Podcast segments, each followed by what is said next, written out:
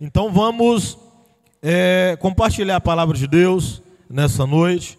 Eu tenho algo da parte do Senhor para dividir com você, ainda dando continuidade ao tema que o bispo Paulo trouxe no domingo à noite. Foi tão especial, foi tão poderoso. Quem estava aqui domingo à noite? Foi ou não foi forte, querido? Que presença de Deus, que experiências gloriosas. E ele deu continuidade é, neste tema, no clamor do meio-dia, ontem ele falou sobre isso, sobre ainda a gente se libertar, né? É, é, do, de velhos hábitos, de velhas posturas, e eu quero continuar falando sobre isso com você hoje, não repregar o que ele pregou, não despregar o que ele pregou, mas contribuir, somar com tudo aquilo que o Espírito Santo de Deus já tem nos dado, com tudo aquilo que o Espírito Santo de Deus já tem ministrado sobre as nossas vidas. Eu quero é, te convidar a abrir sua Bíblia, no Evangelho de Jesus, segundo escreveu Marcos, no capítulo 2, a gente vai ler o verso 22.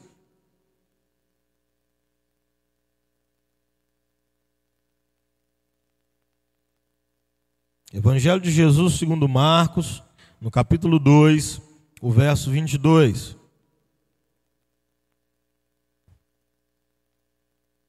Amém?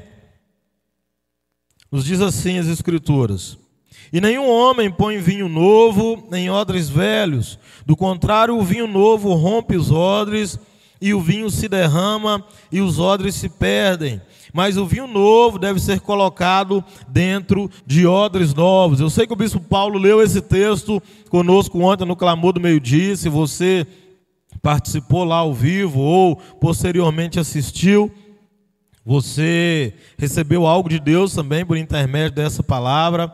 Porém, ao ouvir aquilo que o bispo Paulo compartilhou conosco é, na tarde de ontem, eu comecei a pesquisar algumas coisas a respeito do odre qual a sua funcionalidade, como ele era feito, é, é, o porquê que se rompe, Aguinaldo. E aí eu descobri algumas coisas bem interessantes que eu queria compartilhar com você hoje, amém? Queria dividir com você aquilo que o Espírito Santo de Deus ministrou ao meu coração sobre isso. Todo mundo aqui tem a, a consciência de como é feito um odre, sim ou não?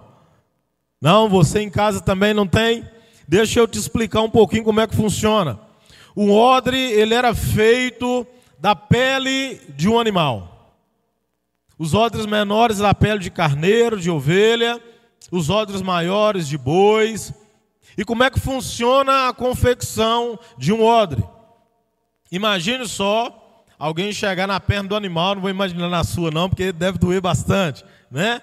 E a, a pele da coxa do animal, ela é desluvada do corpo, claro que o animal está morto tá? Mas é desluvada a pele da perna, da pata do animal lá. Imagina ser cortado na altura do tornozelo ali, depois um corte lateral e aí tira toda essa pele. Essa pele é totalmente costurada, deixando apenas a parte ali do que seria o tornozelo do animal para fazer depois a inserção. Aquele é o gargalo, vai ser feita a inserção do líquido por ali depois. Então ele é todo costurado, a parte cortada e deixa somente essa parte aberta para que ele possa receber o líquido no futuro. Mas aí a gente para para pensar, pastor, é pele de animal, como é que você mistura então depois o vinho, ou a água, ou o azeite, porque o odre, ele era feito para transportar e para guardar, né? ele era um recipiente feito para guardar todos esses tipos de líquido que eu te falei, tanto o azeite, quanto o vinho, quanto a água, quanto o leite. Então, como é que se dá essa mistura? Queridos, há um processo para que o odre se torne adequado para ser usado como um recipiente. E nesse processo, depois de ser é, retirado do animal essa pele, e antes de ser costurado, essa pele de animal, ela era levada é, para ser curtida na fumaça dos fogões a lenha. Olha que interessante. É, é, é, é, parte do corpo de um animal, cheio de bactéria. O que, que acontece normalmente se você retirar a pele de um animal, uma pele humana, e deixar o tempo? O que acontece? Apodrece sim ou não?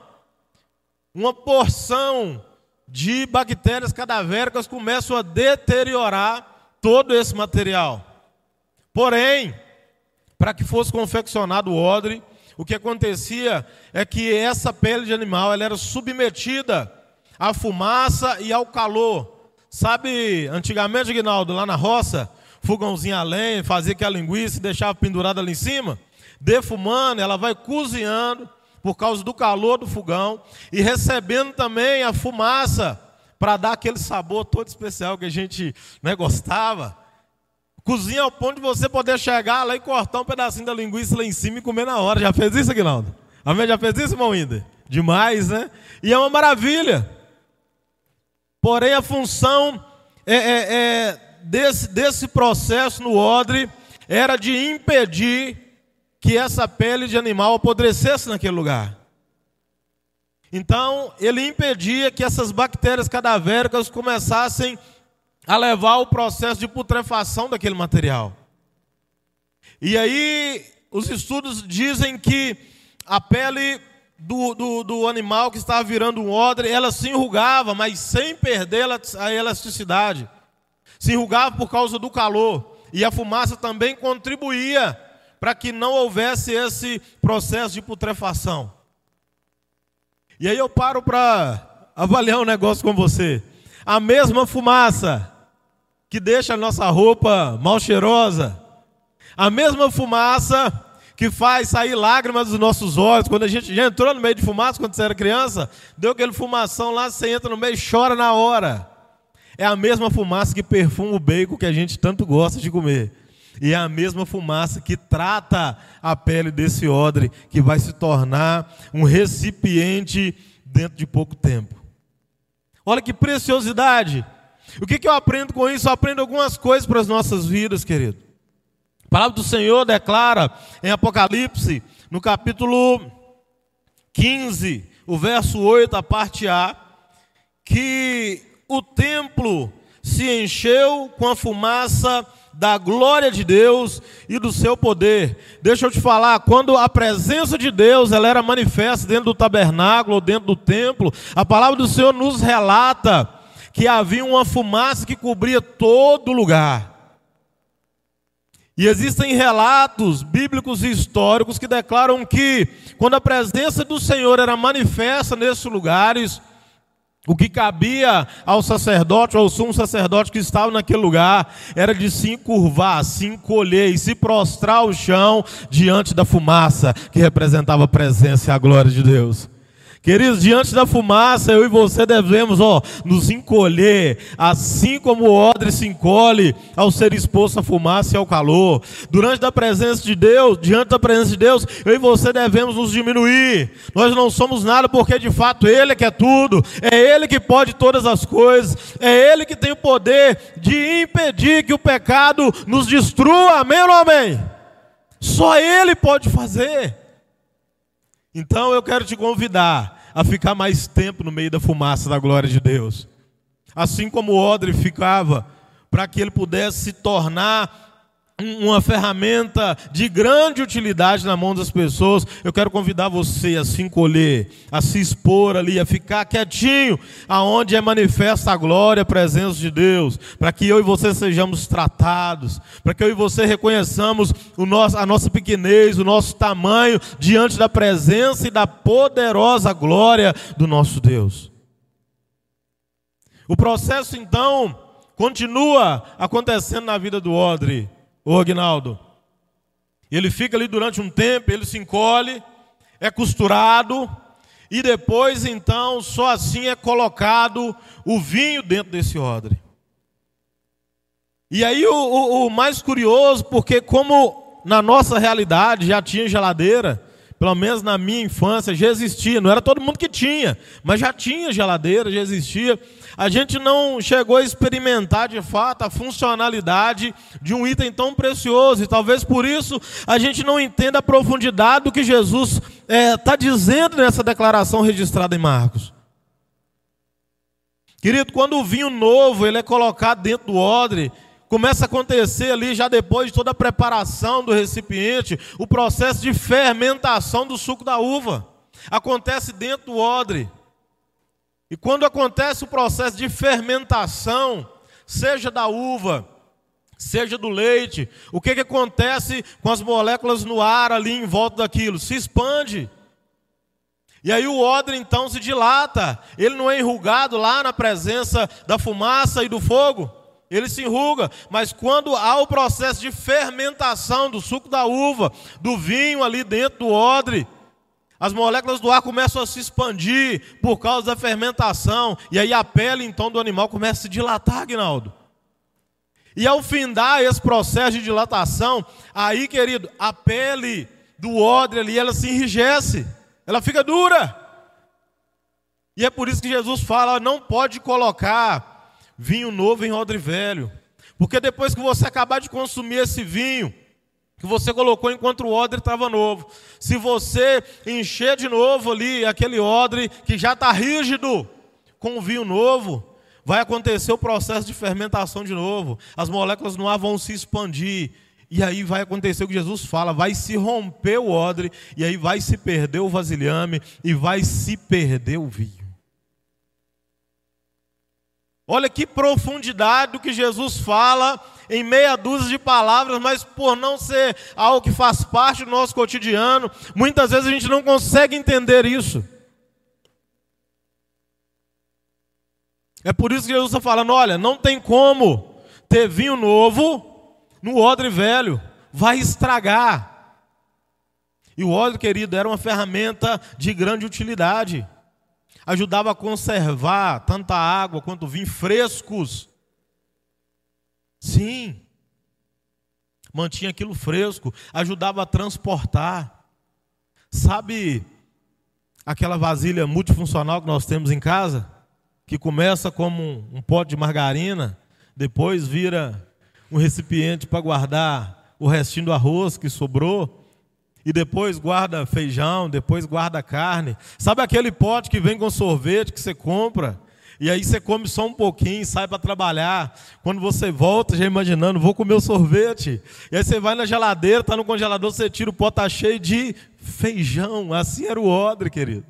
Multifuncional. Tinha grande importância. Não podia ser desprezado com tanta facilidade. Por isso, cuidar de não tombar vinho novo em odre velho. Ele não servia para vir, mas ele serviria para outra coisa. Querida, a palavra de Deus, ela é extraordinária.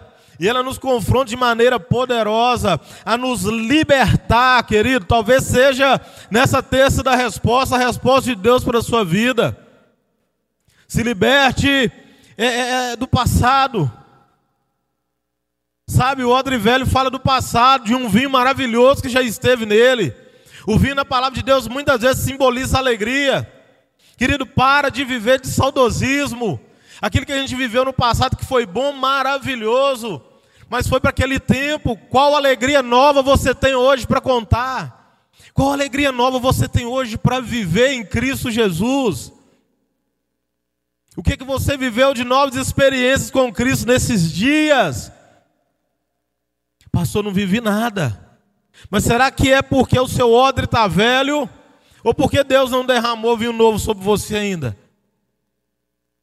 Querida, a palavra de Deus nos declara que viver com Cristo é viver em novidade de vida todos os dias, ou seja, todos os dias Deus tem vinho novo para derramar sobre nós, mas Ele não vai desperdiçar alegria, não vai desperdiçar vinho novo derramando sobre você, sobre mim, enquanto a gente estiver na posição, na postura de um odre velho, rígido, não está apto para receber a nova alegria da parte do Senhor sobre as nossas vidas. Não está apto para isso. Não está apto para crescer mais, para expandir. Chegou ali no limite, precisa trocar o recipiente. Tem um limite. Querido Samuel, inspirado por Deus, como o bispo disse, fez a arte de domingo e colocou ali a cigarra saindo é, é, é, da sua casca, do seu exoesqueleto. E aí eu também fui pesquisar sobre como funciona esse processo da cigarra. Eu fui descobrir o seguinte: que diferente de nós, seres humanos, a cigarra faz parte de, um, de um, uma qualidade, de um tipo de insetos, que eles possuem seu esqueleto na parte externa, são chamados de exoesqueletos. E aquela mudança, ela acontece para que a cigarra cresça mais. Se a cigarra não passar por aquele processo, ela não cresce, ela fica pequena. Porém, existem algumas condições necessárias para que aquele processo aconteça na vida da cigarra. Existem algumas condições, e eu vou te dizer que a maior parte depende dela. É. Lendo um, um, um artigo científico falando a respeito da mudança ou do crescimento né, da, da, da cigarra, eu descobri algumas coisas muito interessantes sobre aquilo.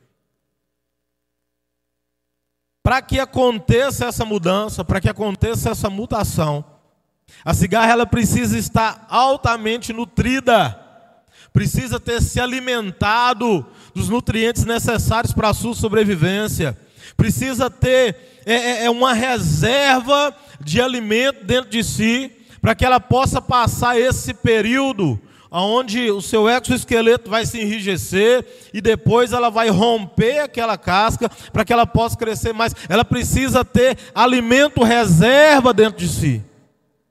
E ela precisa também de ter água, porque ela vai ficar durante um período imóvel, fixada normalmente no tronco de alguma árvore.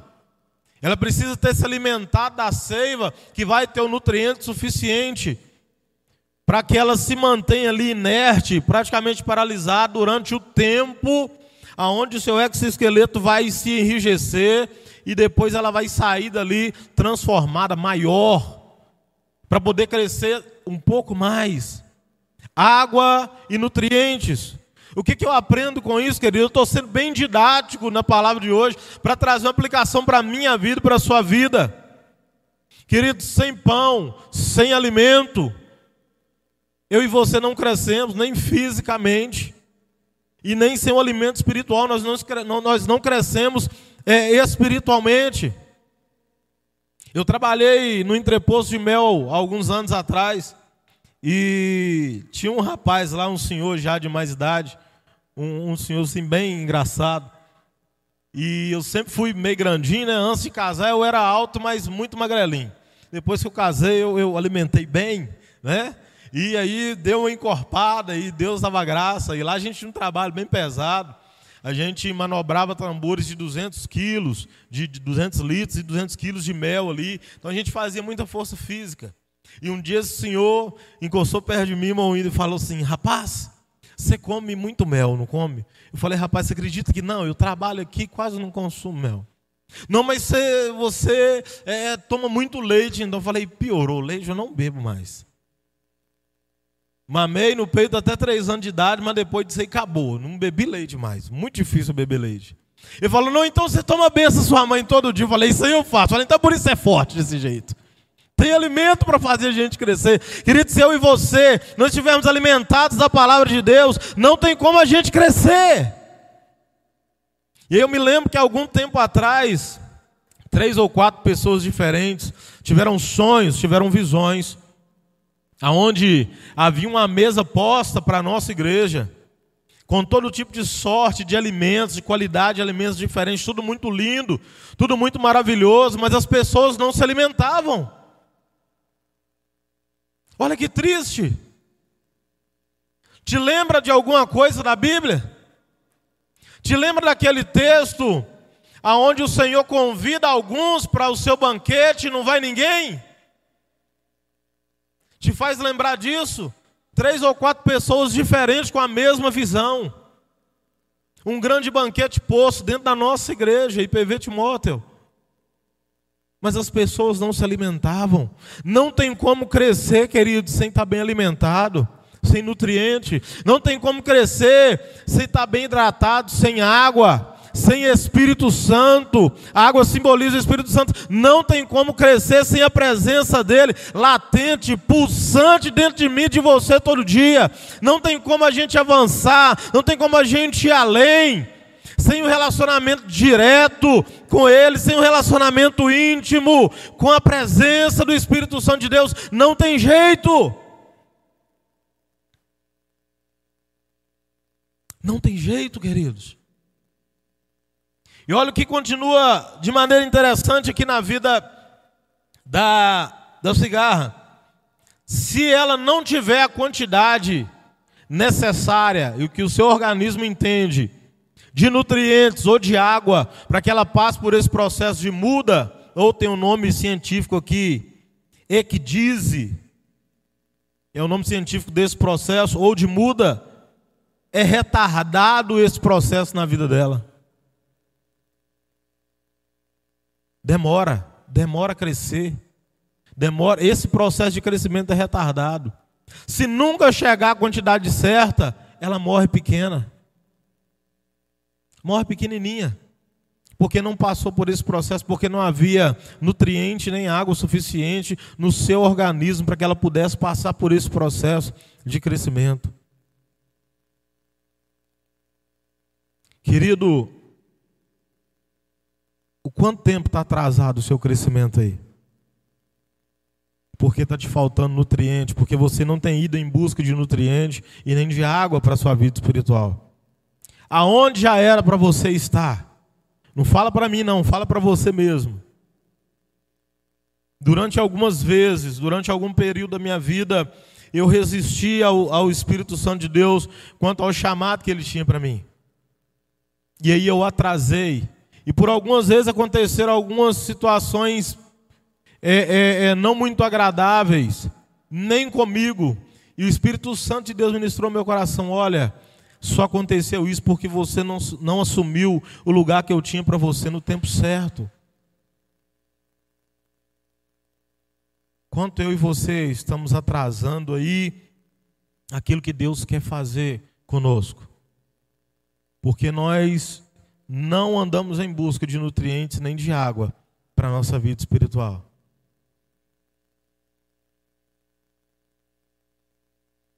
Nós precisamos abandonar, querido, aquilo que nos prende ao passado, seja ele bom ou ruim.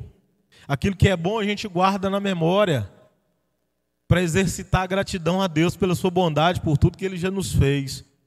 Aquilo que é ruim, a gente pode guardar na memória para a gente não tropeçar de novo no mesmo lugar e não falhar.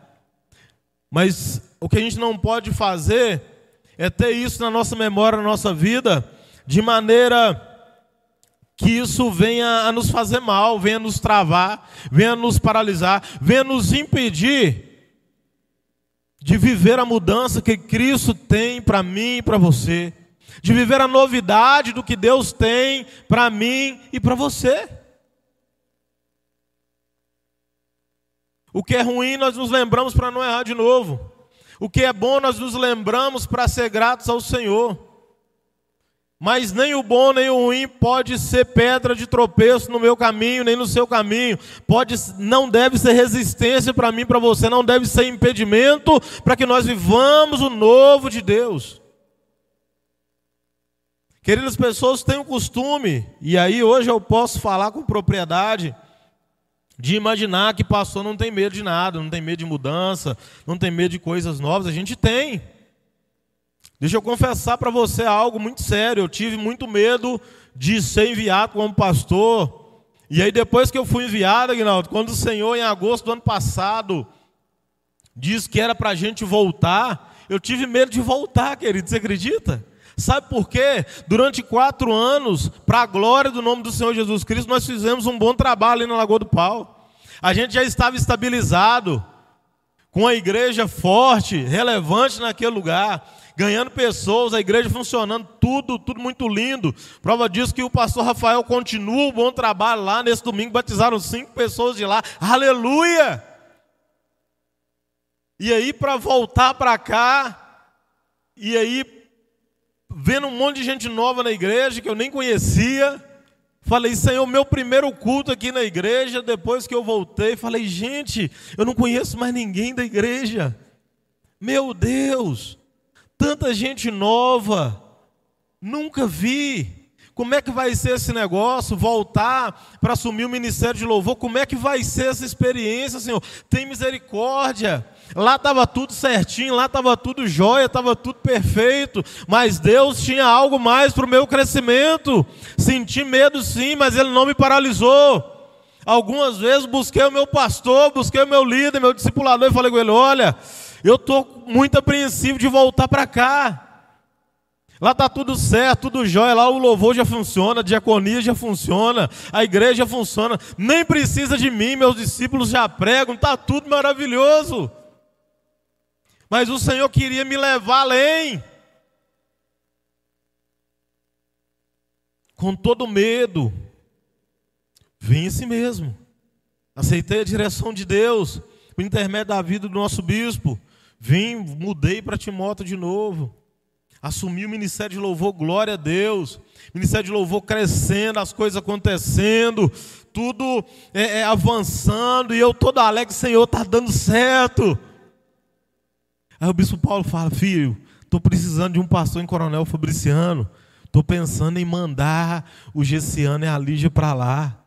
Falei, bispo, logo agora, que o louvor estava pegando o corpo, estava ficando tudo jóia, estava ficando tudo mais tranquilo, estava tudo se encaixando. O senhor vai tirar duas peças poderosas que eu tenho ali, que a gente já toca junto há muitos anos, para mandar para lá.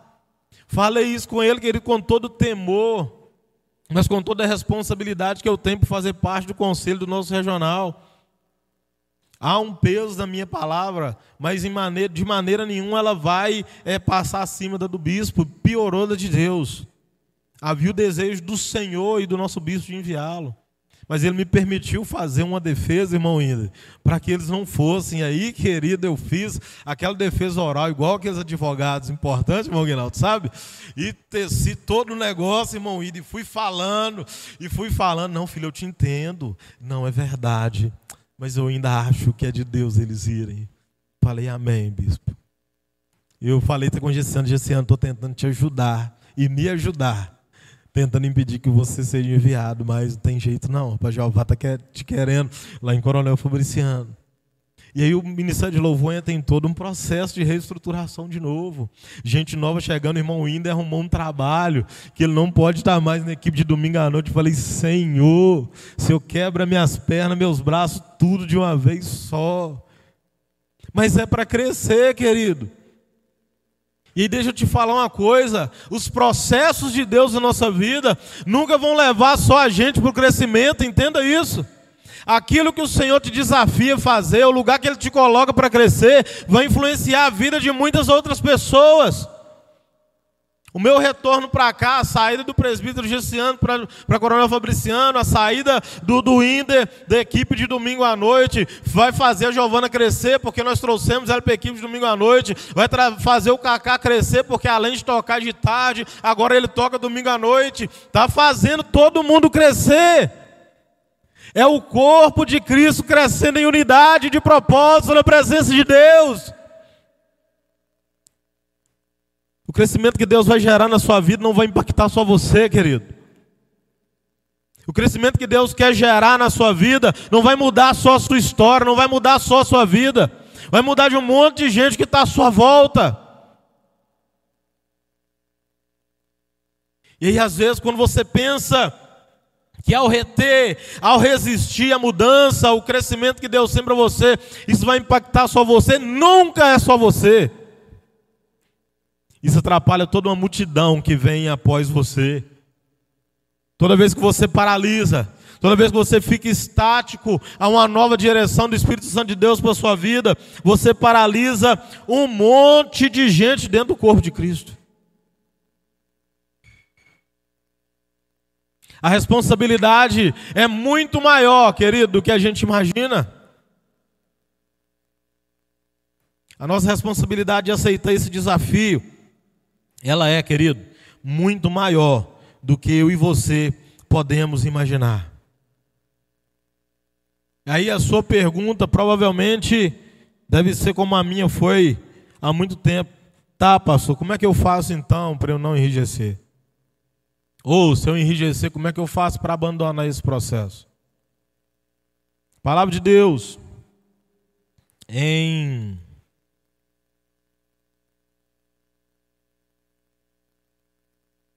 Em Romanos capítulo 12, verso 2, o apóstolo Paulo declara o seguinte: Não sedes conformados com este mundo, mas sedes transformados pela renovação do vosso entendimento, para que experimenteis qual seja a boa, agradável e perfeita vontade de Deus. Ei, todo o processo de mudança que eu e você precisamos viver diante de Deus, ele vai começar aqui, ó, na nossa mente.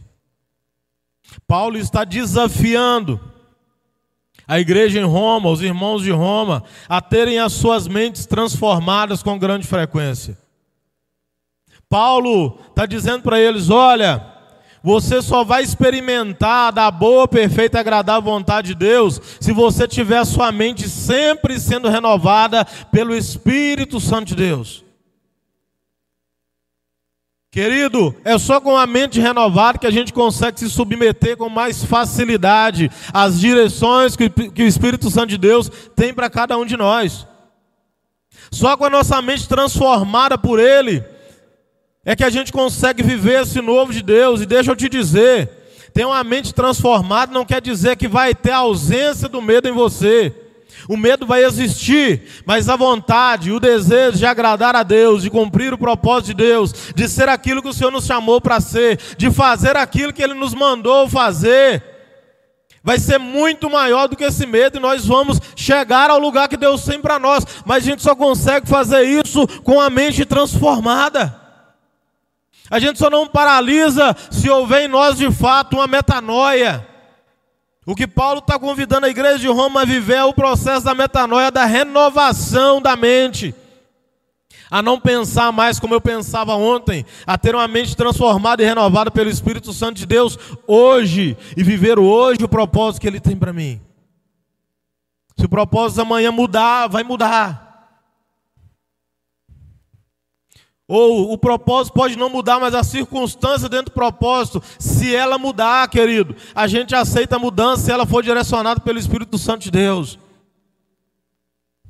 Mas para isso a gente precisa abrir mão desse negócio. Não, está na minha mente aqui, ó. Eu nasci assim, eu cresci assim, vou morrer assim. Não, querido. Você está equivocado. Essa é uma palavra do diabo na sua vida. Toda vez que você rejeita a renovação na mente, por intermédio do Espírito Santo de Deus, você está aceitando o sugestionamento do inimigo, que está dizendo para você: não, cara, para você não tem jeito, é isso aí, pronto, está ótimo.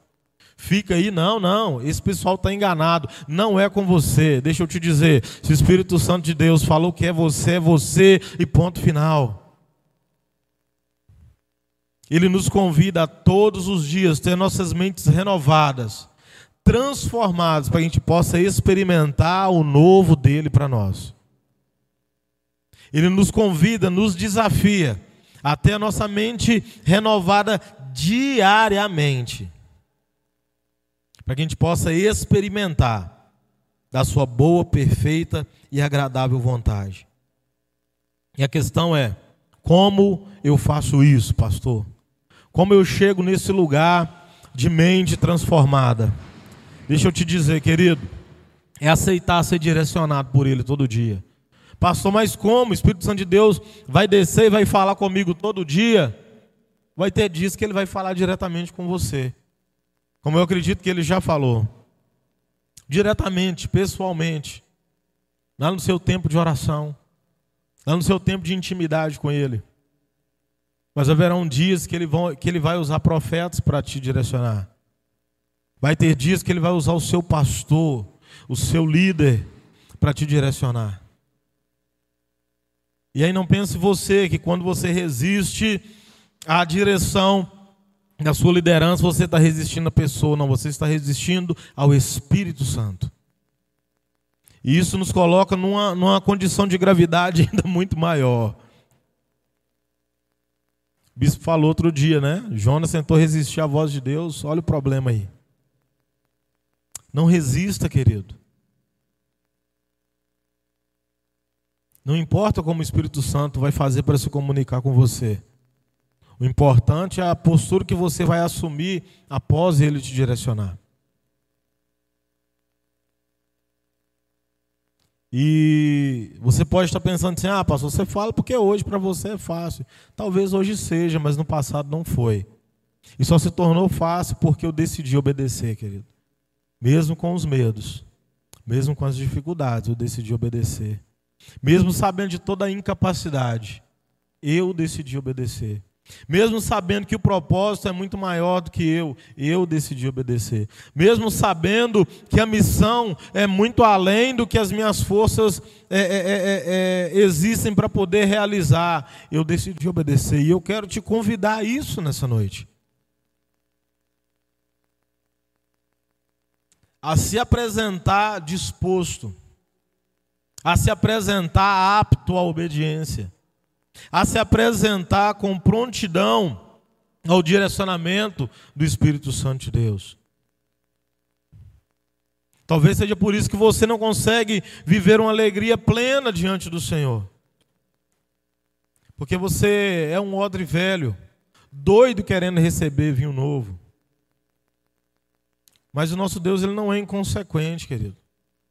Ele não vai derramar vinho novo sobre você enquanto a sua mente não for renovada. Enquanto você não se tornar um odre novo, enquanto você não se tornar um recipiente apto a receber vinho novo. Não vai. Porque Ele é um Pai que nos ama. Nós que temos filhos, a palavra do Senhor, nós que somos maus, tá? sabemos dar boas dádivas aos nossos filhos, muito mais o nosso Pai Celestial que está no céu. Você acha que Deus não quer que você seja feliz, não, querido? É claro que Ele quer.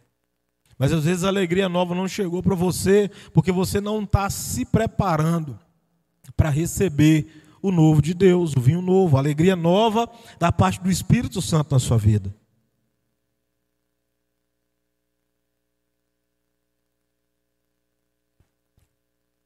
Deus tem mais para mim, Deus tem mais para você, Deus tem mais para nós, amém ou não amém? Você pode declarar isso comigo? Deus tem mais para mim. Deus tem mais para você. Ministra a vida do irmão que está do seu lado aí. Fala para ele. Deus tem mais para você. Deus tem mais para nós. Muito mais. Mais crescimento. Quem é que teve dor de crescimento? Infância, pré-adolescência, quem teve? Teve, Adão? Teve? É um negócio muito estranho, né? Porque é uma dor sem lugar. Está doendo, está aonde? Tudo. O que que toma? Nada. Nada resolve o negócio. Eu, graças a Deus, não tive isso, mas a Sofia teve há um tempo atrás. Ela deu uma esticada assim boa. Ela, papai, está doendo. Fala, onde? Ela, na minha canela. Mas você bateu em algum lugar? Ela, não. Mas como é que está doendo? Ela, está doendo, papai. Crescer dói, querido. O processo da cigarra, sabe como é que acontece? Enquanto esse exoesqueleto é formado, enrijecido em volta dela, ela vai se comprimindo lá dentro. E sabe o que acontece quando ela vai se comprimindo? Ela não para de crescer, ela vai apertando ali dentro. E é só por causa dessa força que vai sendo gerada, desse crescimento, que ela consegue romper a casca. Se enquanto o exoesqueleto é formado ali em torno dela, se ela não se desenvolver ali dentro, ela também não consegue romper aquela casca dura. Tem um ditado muito antigo que a minha avó falava comigo quando eu ia reclamar com ela que a escola estava difícil. Ela, mas está difícil, a professora é muito dura, mas está complicada, as provas são difíceis. Ela tinha um ditado muito maravilhoso que era o seguinte: é carro apertado que canta. É assim. Você já pegou uma cigarra que ela não cantava, você aperta de ladinho dela assim, ela canta na hora. Às vezes Deus está querendo ouvir o seu canto, e aí Ele te dá uma apertadinha, Ele coloca numa situação de aperto para ouvir a sua voz cantando para Ele. Tá gostoso, papai! Não é assim? Grita, Deus! Às vezes nos coloca nessa situação, querido, para gerar massa muscular, vai nos comprimindo e nos fazendo crescer ali no meio do aperto para depois a gente conseguir romper essa casca velha, grossa, dura que estava formada em volta de nós e crescer mais. Às vezes crescer dói, mas é natural do processo. Às vezes a gente precisa abrir mão de coisas que não são condenados pela Bíblia, que não é pecado, mas para que a gente possa crescer, porque o Espírito Santo requereu isso da gente. Às vezes ele requer de nós algumas coisas que a gente ama muito e que não tem problema nenhum a gente fazer, mas é porque ele sabe o que é melhor para nós. Ele sabe que aquilo lá na frente pode nos impedir de crescer o quanto ele quer que a gente cresça. Há uma estatura para que eu e você alcancemos. O apóstolo Paulo diz que existe uma estatura de varão perfeito. E eu acredito que a gente só vai alcançar o ápice dessa estatura na eternidade. Ou seja, enquanto eu e você estivermos vivos nessa terra, tem crescimento diário para nós, querido. Você pode não crescer mais fisicamente, mas espiritualmente há uma estatura para você alcançar. Há crescimento para mim e para você. Mas a gente precisa se posicionar para isso aceitar os desafios, aceitar as dores que vêm junto com o crescimento. Eu tive um, um colega de infância que essa dor de crescimento foi algo tão sério para ele, foi algo tão difícil, que ele precisou usar aparelho nos joelhos e no tornozelo por causa das dores. Aparelhos ortopédicos. Doía muito. Ele não conseguia jogar bola com a gente na rua, tamanho eram as dores, querido. Mas de nós todos, ele foi o que ficou mais alto. Será que quanto mais dói, mais cresce? Será que é assim? Gessiano deve ter doído muito, porque ele é bitelão, né? Luan deve ter doído demais, ó. Grandaço. E aí, querido, não podia jogar bola, não podia. Quantas vezes a gente jogava bola no futebol na rua e ele estava na grade do portão da casa dele, com os aparelhos nas pernas e não podia participar com a gente. mas foi o que mais cresceu. Em estatura ficou maior de todos. Talvez você olhe para você e fale, por que, que Deus aparentemente é tão rigoroso comigo? Por que comigo as coisas são tão apertadas? Eu vejo gente fazendo um monte de coisa e não dá nada. Eu faço um negocinho à toa, Jeová vem com cajado e pau na muleira. É porque Deus quer que você cresça mais. Entenda assim. Se isso te traz conforto, Receba isso na sua vida nessa noite. É porque Deus quer te levar além, querido. Tem lugares mais altos para você chegar. Tem estatura maior para você estar nela. O Espírito Santo te desafia nessa noite a se preparar para esse lugar. Você sabia que a temperatura no alto é diferente da temperatura no baixo? Eu tinha um amigo muito, muito, na época de escola, nossa infância, muito, muito mais alto que, que, a, que a maioria, muito mesmo. E a nossa brincadeira com ele era todo dia chegar e falar, Thales, como é que está o clima em cima? O ar é mais puro em cima, eu acho. Eu sei que é mais quente. Pelo princípio aí do, do nosso irmão Reinaldo, que fala que o ar quente ele fica mais no alto. Lá em cima é mais confortável clima lá é mais, mais legal. Quer chegar lá, Agnaldo? Precisa desvencilhar daquilo que está rígido. O que está rígido em você? A palavra de Deus fala, o próprio Deus, né? Em alguns momentos na palavra de Deus, chama o povo de Israel de povo de dura serviço. Você sabe o que é isso? Sabe o que é alguém ou um animal com a cerviz dura? É ter essa região aqui, ó, do pescoço enrijecida. Não vira. Para virar tem que virar tudo. Um animal com a dura cerviz, e aí os bois antigamente tinham é, é, é, aquele colarzão lá no, no, no, no focinho dele, para ser direcionado com mais facilidade. Mas com a cerviz enrijecida, para ele virar, tinha que virar o corpo inteiro, a cabeça só, não virava. É essa associação que Deus faz com o seu povo, povo de dura serviço, não quer ser direcionado, não quer ser guiado pelo Espírito Santo, não quer ser conduzido aonde Ele quer nos levar. Você tem dificuldade de ser conduzido, querido? É difícil para você? Está com a cerviz enrijecida aí? Nós vamos orar. Se Deus tem poder de trocar coração de pedra por coração de carne, Se Deus tem poder de quebrantar o mais duro coração, assim como ele fez com o apóstolo Paulo, o que, que é uma serviço dura para ele? É só você desejar, Deus, peça para Ele, não quero mais ser alguém de duro serviço, quero ser guiado, direcionado pelo seu teu Santo Espírito, aonde Ele me conduzir. Mesmo que Ele te conduza para o fogo, querido, lá é o melhor lugar para estar se for direção do Espírito Santo de Deus. Lá é o melhor lugar. A palavra de Deus fala em Apocalipse que as nossas obras elas vão passar pela prova do fogo para ver o quanto ela resiste. A palavra de Deus é, é, fala sobre a purificação por intermédio do fogo. O ouro ele é refinado no fogo.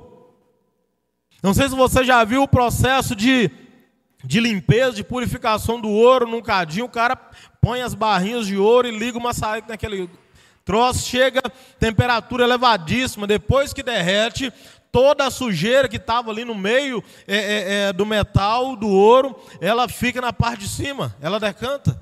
E embaixo sobra o ouro mais puro. Às vezes o Espírito Santo de Deus quer conduzir a mim e você até o fogo, para a gente ser refinado. A gente precisa ser refinado, querido. Às vezes tantas impurezas que vão agarrando na gente, que vão impedindo a gente de, de ser mais puro diante de Deus. E aí o Espírito Santo do Senhor nos conduz, nos direciona, vamos dar uma passadinha no fogo ali, passa no estreito ali um pouquinho. Que ali a gente dá aquela refinada legal. As impurezas são queimadas, retiradas. E aí a gente fica joia de novo na presença de Deus. Eu quero te desafiar e te convidar a orar por isso nessa noite. Ter a sua mente renovada. Para que você experimente da boa, agradável e perfeita vontade de Deus. E que você e eu sejamos conduzidos pelo Espírito Santo de Deus. Direcionados aonde Ele quer. Aptos para receber vinho novo. Aptos para receber direção nova da parte de Deus. Apto, querido, para viver tudo aquilo que o Senhor tem para nós.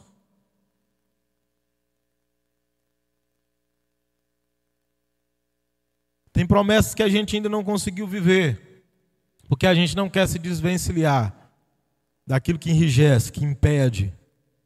A gente não quer se desvencilhar do nosso passado, das nossas manias, dos nossos trejeitos. A gente precisa se libertar disso, querido. Nada deve nos dominar, a não ser o Espírito Santo de Deus. Essa é a palavra do bicho José Elias. E é uma verdade. Nada.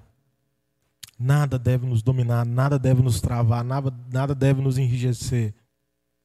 Eu e você precisamos estar aptos a viver a novidade de vida que Cristo tem para nós todos os dias.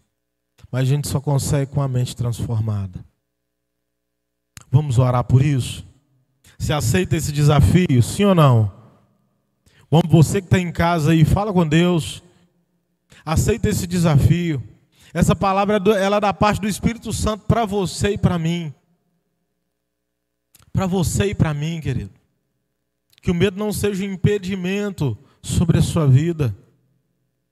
Há tanta verdade na palavra de Deus, naquilo que a gente leu, há tanta riqueza nas palavras de Cristo. Há tanto ensinamento poderoso para mim e para você, por intermédio dessa palavra por parte de Deus que foi ministrada sobre nós essa noite. Vamos caminhar para viver isso.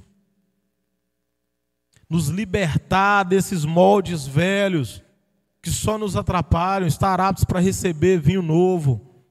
A alegria nova, o Senhor tem alegria nova para você. O Senhor tem vinho novo para você, para sua família.